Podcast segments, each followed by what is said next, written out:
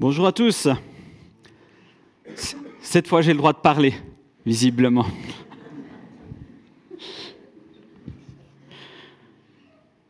Ça me fait plaisir d'être de nouveau là devant vous. Il me semble que ça fait déjà un bon moment. Il y a eu plein de choses riches ces dernières semaines. Euh, et ça me fait plaisir d'être de nouveau là avec vous. On est dans une série, hein vous avez vu quand même cette magnifique déco qui a été faite par, euh, par l'équipe. Aimer, aimer, c'est quelque chose qui nous est tellement proche, qui nous est tellement naturel parce qu'on ne peut pas faire autre chose qu'aimer, parce que ça fait partie profondément de qui on est, de comment on est. Et en même temps, c'est quelque chose qui n'est pas, pas si simple, pas si évident que ça. Enfin, il suffit de vivre un peu pour euh, savoir que aimer, c'est tellement essentiel, tellement riche, tellement profond, et qui en même temps, c'est, c'est tellement défiant, tellement défiant. La semaine passée, on a, Matthieu a introduit un peu cette thématique en parlant de, l'amour de Dieu comme étant un attribut, hein, quelque chose qui est en Dieu fondamentalement. Aujourd'hui, on va continuer euh, cette série en parlant plutôt de l'idée d'aimer, de connaître Dieu.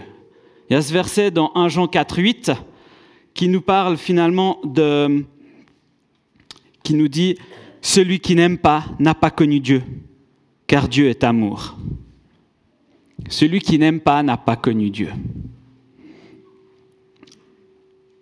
Et c'est, en même temps un, un texte tellement fort et un peu difficile. Celui qui n'aime pas n'a pas connu Dieu. Parce que moi, j'ai quand même un problème. Si je suis honnête, je ne peux pas dire que j'ai toujours aimé correctement. Je ne peux pas dire que je suis toujours rempli d'amour. Et en même temps, je ne peux pas dire que je ne connais pas Dieu. J'ai quand même un petit souci là. Non? Vous, ça ne vous dérange pas? Vous n'êtes pas confronté avec ce dilemme-là, dire mais j'aime quand même, oui, mais pas vraiment. Mais je connais Dieu, mais pas vraiment. Mais alors comment je fais avec ce verset? Comment je fais avec ce verset? Et, je pense que c'est tout l'enjeu. C'est tout l'enjeu qu'il y a là avec ce thème, entre la connaissance de Dieu et l'amour pour Dieu. La connaissance de Dieu, l'amour de Dieu, tous ces éléments-là. La première lecture de ce texte nous ferait dire, ben, aimer égale connaître. On est d'accord avec ça, hein? Si j'aime, je connais. Si je connais, j'aime. C'est la première lecture qui semble évidente. Oui, mais si on pense à vue humaine, est-ce que vous aimez vraiment tous ceux, toutes les personnes que vous connaissez? Et là, quand je dis ça, vous pensez à votre collègue qui vous insupporte parce qu'il est toujours en train de vous raconter des choses qui ne vous, intéressent pas. Vous pensez à votre euh, arrière-petit cousin qui, euh, qui a toujours ce tic de langage, vous savez, mais qui vous insupporte. Puis là, après, vous pensez encore à votre voisin qui est toujours en train de râler parce que vous laissez traîner du chenille dans, dans le jardin ou sur son terrain. Enfin, j'ai besoin de continuer la liste. Ça va? Ça va? La connaissance n'amène pas toujours à l'amour. Pourtant, c'est ce qu'on devrait, c'est ce qu'on aimerait. Euh, ça n'a pas l'air de vraiment marcher comme ça. Alors on peut se poser la question dans l'autre sens. Est-ce que l'amour amène à la connaissance? Et je pense certainement. Quand on aime quelqu'un, on va chercher à apprendre à le connaître. Toujours plus, ne serait-ce que parce qu'on passe du temps avec lui. Et d'un autre côté, on dit que l'amour rend aveugle. Hein? On dit ça. Et je pense que ce n'est pas tout faux. Est-ce que quand on aime, on arrive à connaître vraiment les gens? Je pense qu'il y a aussi un peu une, illusion de se dire, ben, quand j'aime, je connais parfaitement l'autre. Alors j'aspire à ça, hein. dans mon mariage, j'aspire à connaître Béa toujours mieux mais ce n'est pas forcément aussi évident que ça, aussi simpliste que cela. Euh, et pourtant, il y, a une clé hein, dans l'idée de connaître Dieu. Tout à l'heure, on a chanté euh, Quel grand Dieu Tu es l'alpha et l'oméga, quel grand Dieu On a tous chanté ça. Est-ce qu'on l'a chanté parce qu'on connaît Dieu ou parce qu'on l'aime? Vous me direz les deux. Ah oui, parce que c'est arrangeant hein, de dire les deux. Si on veut chanter quel grand Dieu, si on veut chanter tu es l'alpha et l'oméga avec tout notre cœur, ça signifie qu'on doit connaître qui est ce grand Dieu. Si on veut pouvoir dire quel grand Dieu, c'est parce qu'on reconnaît qu'il est grand. Si je reconnais qu'il est grand, c'est parce que j'ai appris à le connaître. Si je chante tu es l'alpha et l'oméga, c'est parce que ça signifie quelque chose. Et si ça signifie quelque chose, c'est que j'ai appris à connaître ce Dieu qui me fait dire tu es l'alpha et l'oméga. Sinon, je ne peux pas le dire.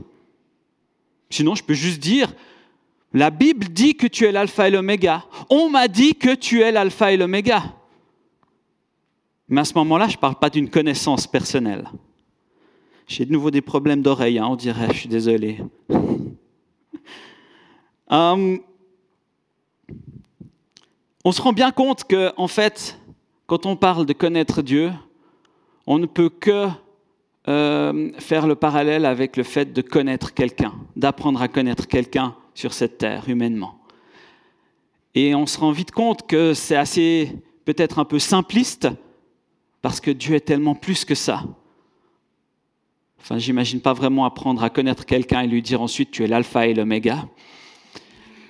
Mais on se rend compte que c'est un peu simpliste et en même temps c'est tout ce qu'on a.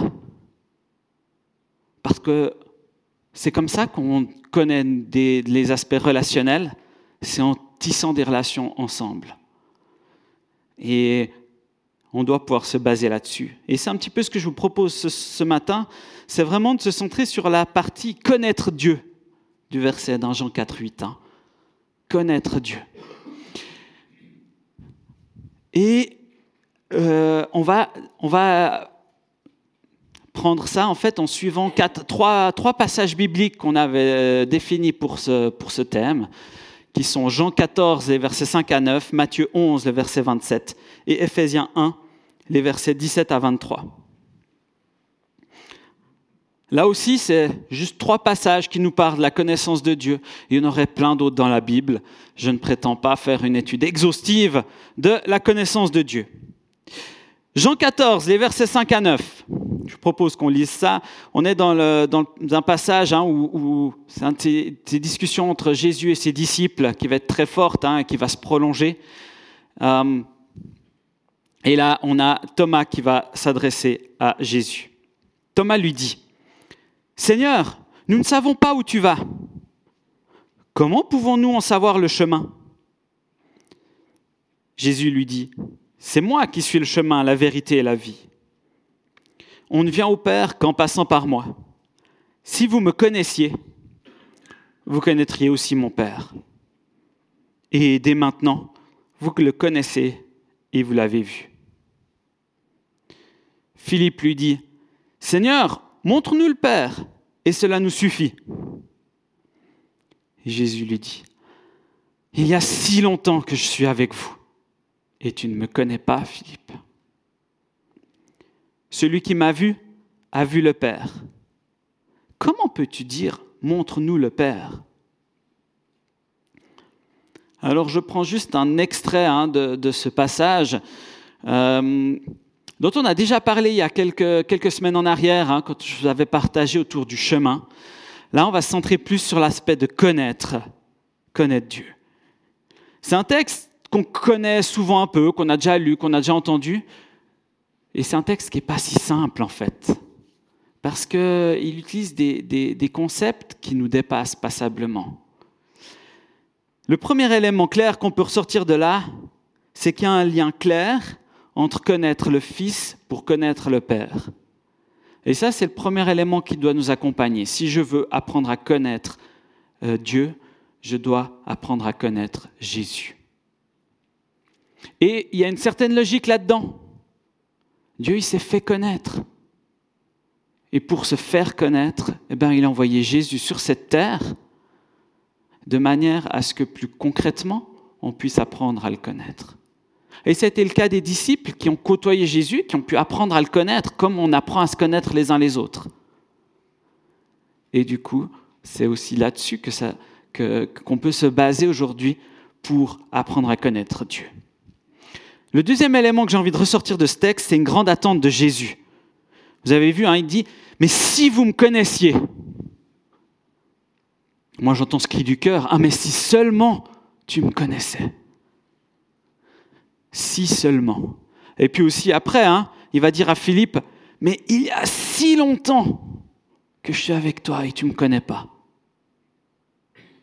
Vous entendez ce cri du cœur Mais tu devrais me connaître. Tu devrais avoir appris à me connaître depuis le temps. C'est tellement important, c'est tellement précieux qu'on se connaisse. Y a ce cri du cœur de Jésus. Il dit, mais j'ai tellement envie que tu me connaisses. J'ai tellement envie que tu me connaisses. Osée 6.6 hein, nous dit, c'est Dieu qui parle, je prends plaisir à la bonté et non au sacrifice, à la connaissance de Dieu plus qu'aux holocaustes. Je prends plaisir à la connaissance de Dieu plus qu'aux holocaustes. Et c'est fondamentalement ce que Dieu veut, ce que Dieu cherche. Il a cette aspiration, mais si seulement tu me connaissais, si seulement, apprends à me connaître. Et c'est le troisième élément que j'aimerais ressortir de ce texte. Si Jésus dit, mais il y a si longtemps que je suis avec vous et tu ne me connais pas, c'est bien que il reconnaît que ça prend un certain temps. Et que ce si longtemps, il signifie qu'il y a besoin de ce temps pour qu'on apprenne à se connaître. Si on s'était rencontré hier, je comprendrais que tu ne me connaisses pas, parce que ça prend du temps. Je comprendrais que tu ne me connaisses pas. Et, et moi, ça me parle de cette clé pour connaître Jésus, j'en ai parlé juste avant, c'est l'idée de marcher avec Jésus. C'est ce qu'il a fait avec ses disciples, hein, les disciples qui l'ont suivi, qui ont été avec lui, qui ont marché avec lui pour apprendre à le connaître. Et ils l'ont fait pendant trois ans. Ils l'ont fait pendant trois ans. Pour moi, ça me rappelle qu'il y a un, processus, que ça prend du temps, mais qu'il y a un choix aussi de suivre Jésus, de marcher avec lui pour apprendre à le connaître. Ce texte, il me, rappelle aussi que Jésus, il me connaît, il connaît ses disciples. Vous avez vu, hein? Il parle à Thomas en utilisant son nom. Il parle à Philippe. Et c'est pas pour rien qu'il leur dit ces choses directement à eux. Jésus connaît ses disciples. Il y a un dialogue personnel avec eux. Et c'est très fort de voir ça. Il y a, cette connaissance. on est appelé à, à connaître, apprendre à connaître Dieu mais Dieu nous connaît. Galates 4, euh, versets 8 à 9, dit, Autrefois, vous ne connaissiez pas Dieu. Vous serviez des dieux, des dieux qui par nature ne le sont pas. Mais maintenant que vous avez connu Dieu, ou plutôt que vous avez été connu de Dieu, comment pouvez-vous retourner à ces principes élémentaires sans force et sans valeur? J'insiste là-dessus, maintenant que vous avez connu Dieu, ou plutôt que vous avez été connu de Dieu. Si je peux connaître Dieu, c'est parce que lui en premier me connaît. Il m'appelle par mon nom, par mon prénom. Et en même temps, tout ce passage, hein, il reste assez mystérieux quand même. Il y a visiblement quelque chose qui est dur à comprendre. Ces disciples, des fois quand on lit ça, on se dit, mais ce qu'ils sont bêtes, ils n'ont rien compris. Non, vous êtes beaucoup plus compréhensif que moi, bien sûr, excusez-moi. Mais des fois, on a un peu cette réaction de dire, mais, mais oui, c'est bon, enfin, Jésus, il explique, c'est bon, on sait. Eh bien, je ne suis pas sûr qu'on sait si bien. Pour ses disciples, beaucoup de ces paroles de Jésus, elles, sont, elles restent mystérieuses. Et ils font tout leur possible pour comprendre, ils posent des questions pour essayer de comprendre. Mais c'est dur. Quand euh, Jésus il leur dit, mais vous connaissez le chemin. Puis après, il dit, mais c'est moi que vous devez connaître. Mais c'est la même chose. Mais alors attends, je dois connaître un chemin ou je dois connaître Dieu, je dois connaître quelqu'un? Et on ne sait plus trop. Ils savent plus trop, ils sont perdus. Et ça nous dit bien que ça reste un peu mystérieux. Il y a quelque chose qui nous dépasse. C'est pas juste quand j'apprends à connaître quelqu'un qui est ici à côté de moi.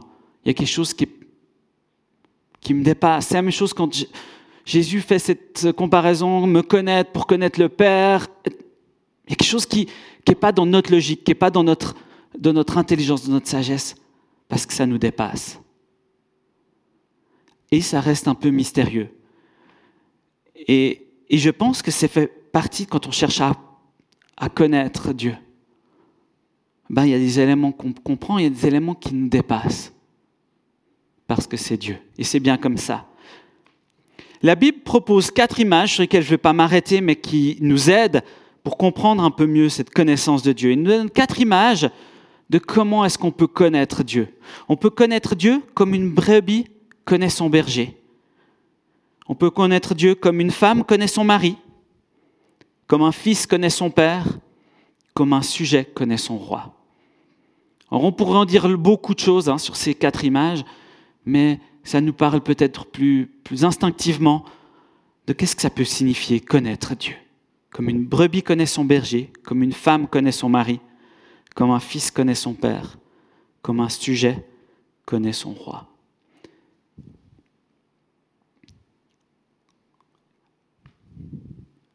Et toutes ces images nous parlent d'une connaissance de quelqu'un qui est en même temps même que nous et en même temps tout autre, tout différent de nous.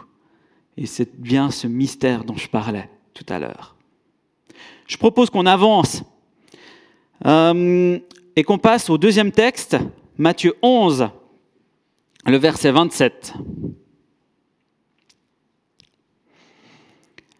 Mon Père m'a tout donné, et personne ne connaît le Fils, si ce n'est le Père. Personne non plus ne connaît le Père, si ce n'est le Fils, celui à qui le Fils veut le révéler. Bon, là, je suis un peu embêté parce que je vous parler de connaître Dieu, puis là, je vous lis, personne ne connaît Dieu. Un peu embêtant, hein, quand même. La Bible se contredit-elle? Je crois que là, ce qui ressort surtout, c'est cette difficulté, voire cette impossibilité de connaître Dieu. C'est quelqu'un qui nous dépasse, qui nous dépasse complètement.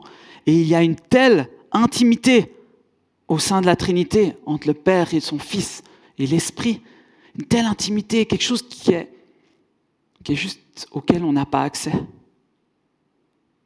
auquel qu'on n'arrive pas à comprendre, qu'on n'arrive pas à toucher, parce que c'est tellement plus grand que nous, tellement plus grand que nous.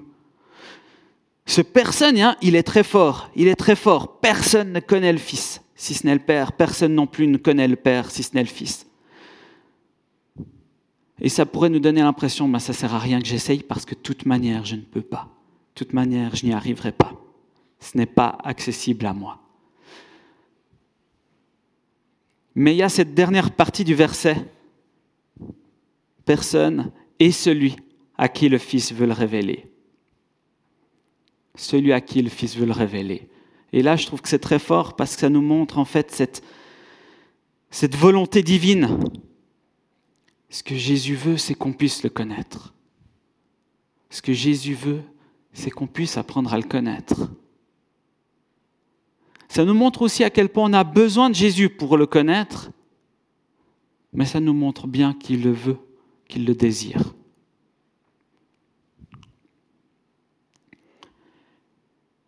Et puis ça montre que c'est quelque chose finalement qui nous dépasse,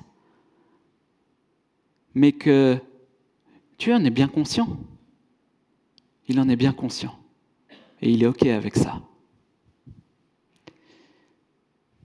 C'est son action à Dieu qu'on puisse le connaître. C'est sa grâce, c'est son initiative. On a besoin de lui. J'aimerais passer à Ephésiens 1, les versets 17 à 23. Oui, je sais, on pourrait approfondir beaucoup ces textes, mais si je veux apprendre les trois textes, il faut qu'on avance un peu. Je vais lire ça depuis le verset 17. Je prie, c'est Paul qui parle donc. Hein. Je prie que le Dieu de notre Seigneur Jésus-Christ, le Père de gloire, vous donne un esprit de sagesse et de révélation qui vous le fasse connaître. Je prie qu'il illumine les yeux de votre cœur pour que vous sachiez quelle est l'espérance qui s'attache à son appel. Quelle est la richesse de son glorieux héritage au milieu des saints. Et quelle est l'infinie grandeur de sa puissance qui se manifeste avec efficacité par le pouvoir de sa force envers nous qui croyons. Cette puissance, il l'a déployée en Christ quand il l'a ressuscité et l'a fait asseoir à sa droite dans les lieux célestes, au-dessus de toute domination, de toute autorité, de toute puissance, de toute souveraineté et de tout nom qui peut être nommé. Non seulement dans le monde présent, mais encore dans le monde à venir. Il a tout mis sous ses pieds et il l'a donné pour chef suprême à l'Église, qui est son corps, la plénitude de celui qui remplit tout en tous. Waouh Ça, c'est typiquement ces grandes phrases des épîtres de Paul. Vous savez, ces longues phrases, vous dites, c'est magnifique, c'est génial, mais j'ai rien compris, il faut que je la lise trois fois pour comprendre un peu. Encore une fois, c'est peut-être que moi qui ai de la peine, hein, mais moi, quand je lis ça, je me dis, il y a quelque chose de génial, d'énorme, mais comment je vais le comprendre? Et c'est bien de ça dont ça nous parle, en fait. Hein. C'est Paul qui va prier, qui va montrer son désir. Il nous montre son cœur pour qu'on connaisse Dieu. En l'occurrence, pour que les Éphésiens connaissent Dieu. Mais pour qu'on connaisse Dieu, son cœur, c'est vraiment, mais je prie que Dieu vous donne un esprit de sagesse et de révélation pour connaître Dieu. Je prie que vous puissiez apprendre à connaître Dieu, que vous le connaissiez intimement, personnellement.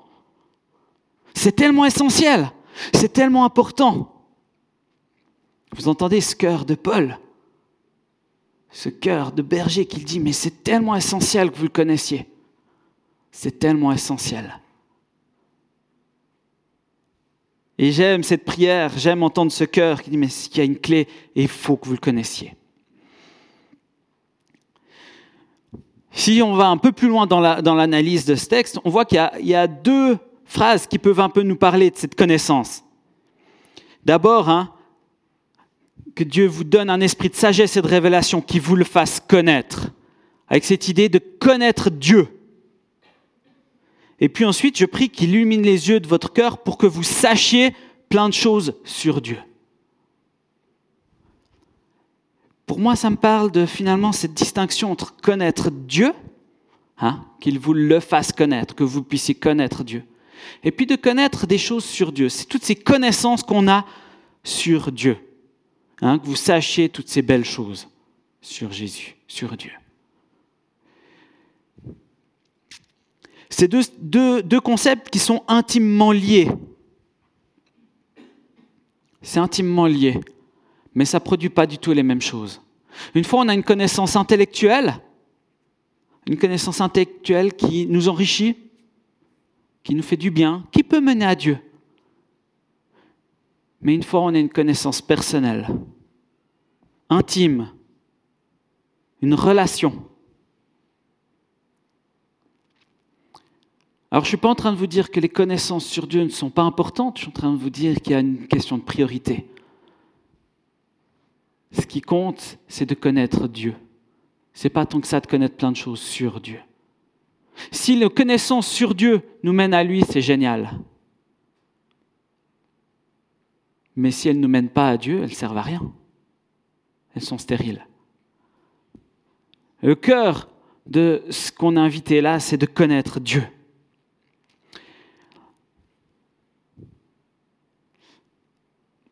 Et la clé, elle est de pouvoir trouver comment. Comment transformer nos connaissances sur Dieu, nos connaissances bibliques, nos connaissances des attributs de Dieu, nos connaissances sur ce qu'il a fait, ce qu'il fait.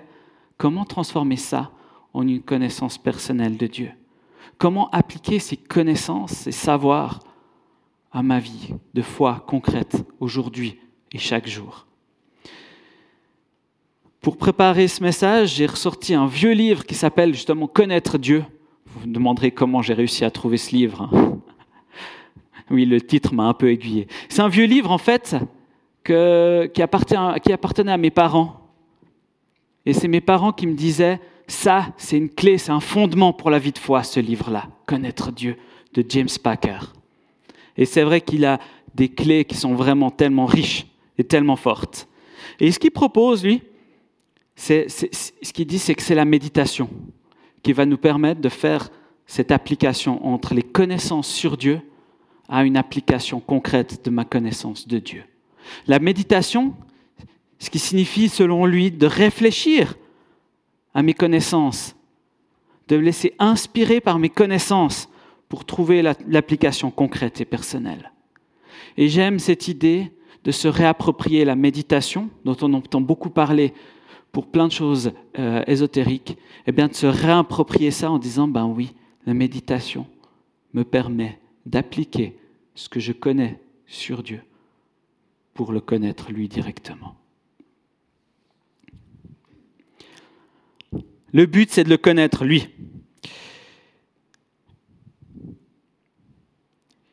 J'aimerais insister encore un peu sur cette phrase. Hein. Euh, je prie qu'il vous donne un esprit de sagesse et de révélation qui vous le fasse connaître. La sagesse et la révélation. Deux éléments dont on a besoin, selon Paul, pour connaître Dieu. Deux éléments que je n'aurais pas forcément mis ensemble.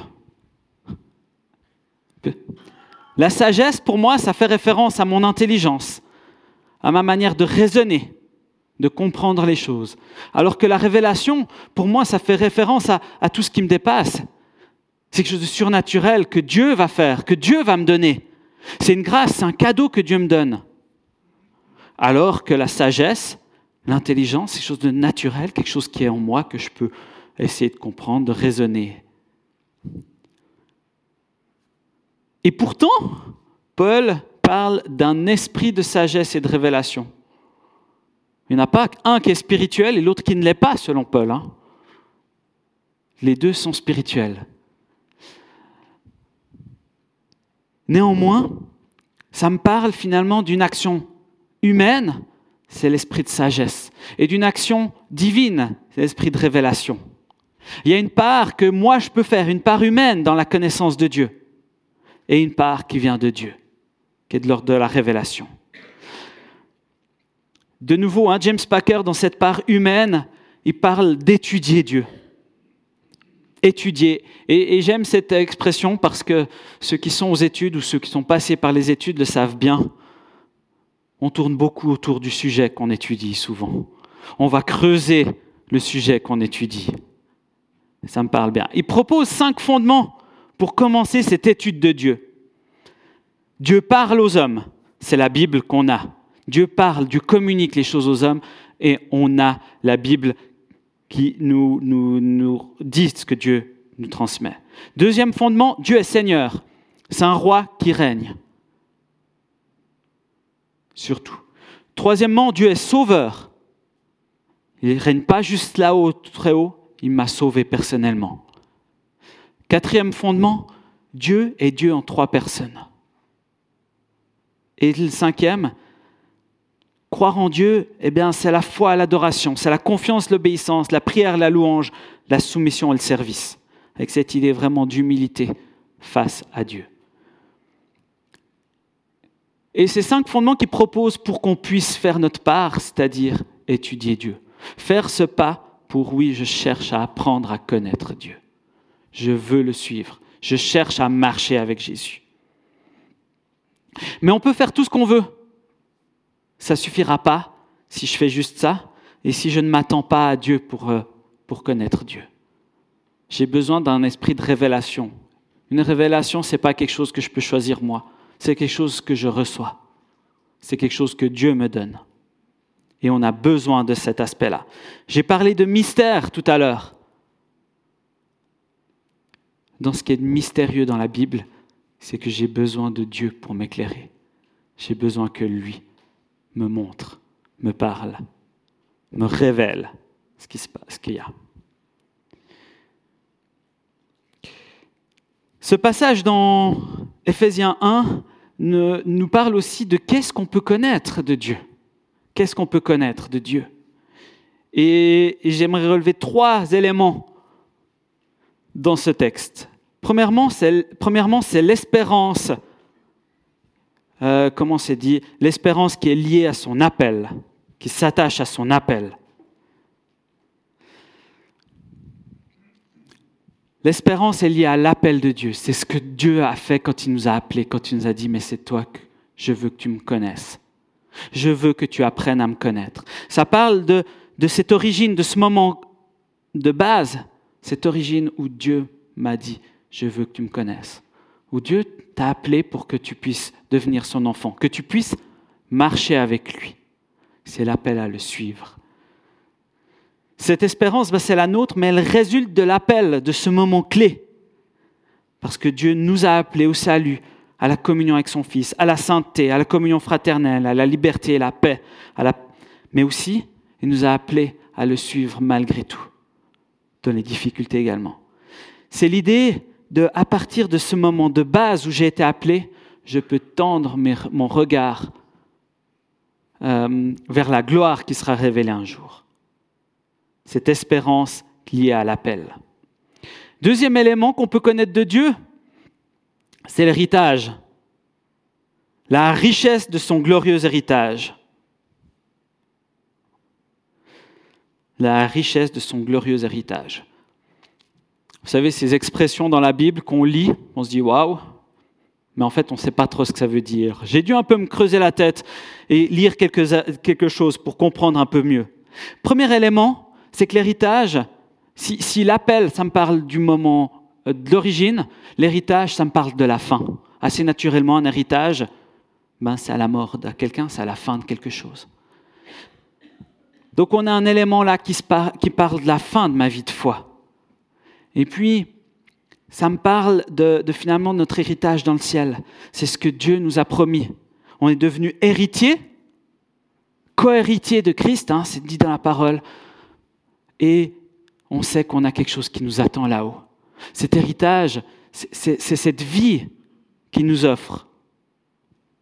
C'est cette vie dans le ciel pour cette vie éternelle qu'il nous offre et qui nous est juste donnée par grâce. Là encore, c'est impossible de savoir vraiment ce que c'est. Et en même temps, euh, on a plein d'éléments qui nous indiquent à quel point c'est quelque chose de juste magnifique, qui est juste énorme, qu'il nous propose, qui nous offre, qui nous promet. Troisième élément, c'est la puissance. On a des, mots très forts, hein, l'infinie grandeur de sa puissance. l'infinie grandeur de sa puissance. Euh, on a des, mots très forts qui nous montrent à quel point c'est une puissance juste énorme. C'est pas, pas juste oui, il y a de la puissance, il y a de la force. Non, c'est, quelque chose de juste énorme. Et, j'aime cette idée que si euh, l'espérance, l'attachée à l'appel, c'est l'origine de notre vie de foi, l'héritage, c'est le terme de notre vie de foi, ben cette puissance, c'est pour maintenant. C'est l'entre-deux. C'est cette puissance qui est à l'œuvre tous les jours, encore et encore. Démonstration publique de l'œuvre de Christ comme preuve de puissance. Ça que nous est dit avec trois éléments là-dedans. La résurrection de Jésus, la souveraineté de Jésus dans les cieux, mais aussi la souveraineté de Jésus sur l'Église.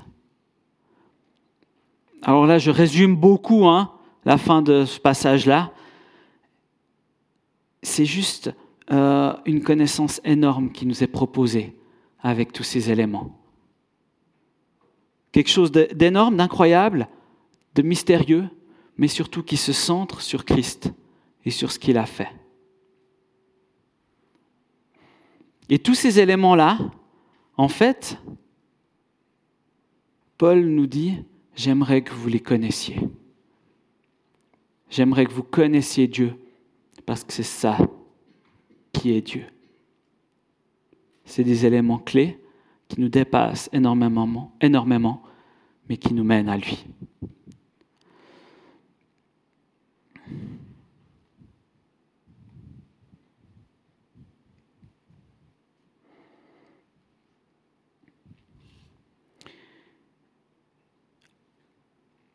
Maintenant, il s'agit de réussir à, conclure tout ça à mettre tout ça ensemble. J'aimerais essayer de, récapituler un peu avec vous ce qu'on a sorti de ces trois textes différents. Première question que j'aimerais poser pour récapituler, c'est pourquoi connaître Dieu? Parce que Dieu me connaît, personnellement, intimement. Deuxième raison, parce que Dieu le veut, parce que c'est ce que Dieu désire, plus que tout, que je le connaisse. Troisièmement, c'est parce que Paul m'y encourage. Il prie pour ça. Et quatrièmement, parce que c'est un privilège de pouvoir connaître Dieu.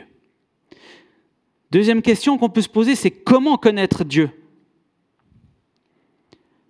Le premier élément, c'est de marcher avec Jésus. C'est comme ça que les disciples l'ont fait. Mais aussi parce que c'est en connaissant Jésus qu'on peut connaître le Père.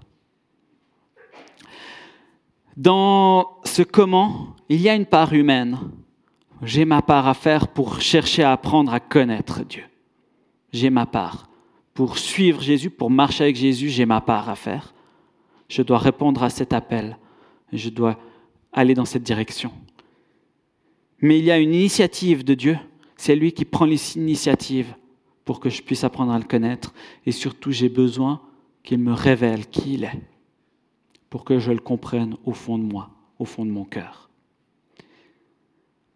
Et qu'est-ce que je peux apprendre à connaître? Eh bien, c'est toute l'œuvre du Christ. C'est toute son œuvre de Christ. Avec toute l'espérance, l'héritage et la puissance qu'il nous accorde. Ça, c'est un petit peu ce que je ressors rapidement de ces trois textes. La grande question qui reste pour moi, c'est qu'est-ce que tout ça, ça produit en moi? Qu'est-ce que tout ça, ça produit en moi? Qu'est-ce que toute cette connaissance de Dieu que je peux, avoir? Tout cet apprentissage, hein, tout ce processus pour apprendre à connaître Dieu, qu'est-ce que ça produit en moi?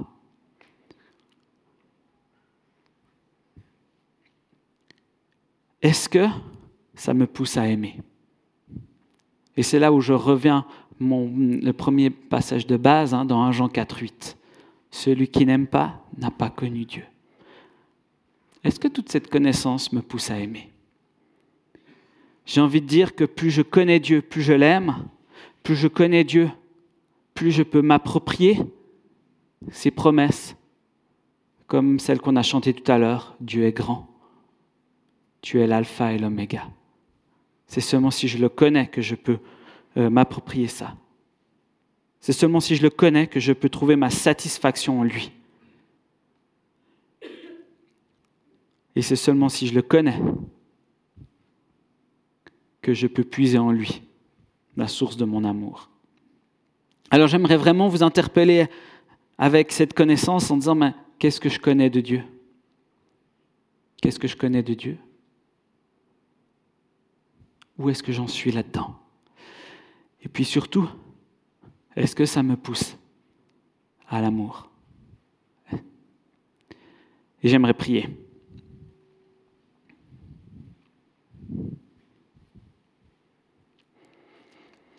Merci Jésus, parce que tu es venu ici, sur cette terre, pour que on puisse te connaître, pour qu'on puisse apprendre à te connaître parce que en venant sur cette terre, en te laissant connaître, tu nous ouvres le chemin au, le chemin au Père. Tu nous permets qu'on connaisse ton Père. Merci pour tout ton amour qui t'a poussé à faire tout ça. Merci pour ton amour qui se concrétise dans tout le fait que toi tu nous connais, personnellement, intimement. Alors Jésus, merci aussi parce que tu nous appelles à te suivre pour qu'on puisse apprendre à te connaître. Et je veux te dire, je te dire Seigneur, combien moi j'aspire à te connaître plus, combien j'aspire à te connaître plus pour t'aimer mieux, combien j'aspire à te connaître pour comprendre, comprendre ces thèmes difficiles, compliqués, comprendre toute cette espérance qui est en toi, comprendre quel est mon héritage en toi, comprendre quelle est ta puissance qui est à l'œuvre aujourd'hui au milieu de nous. Comprendre combien tu nous aimes. Alors je te prie que tu nous donnes cet esprit de sagesse et de révélation pour qu'on puisse te connaître. Merci Jésus. Amen.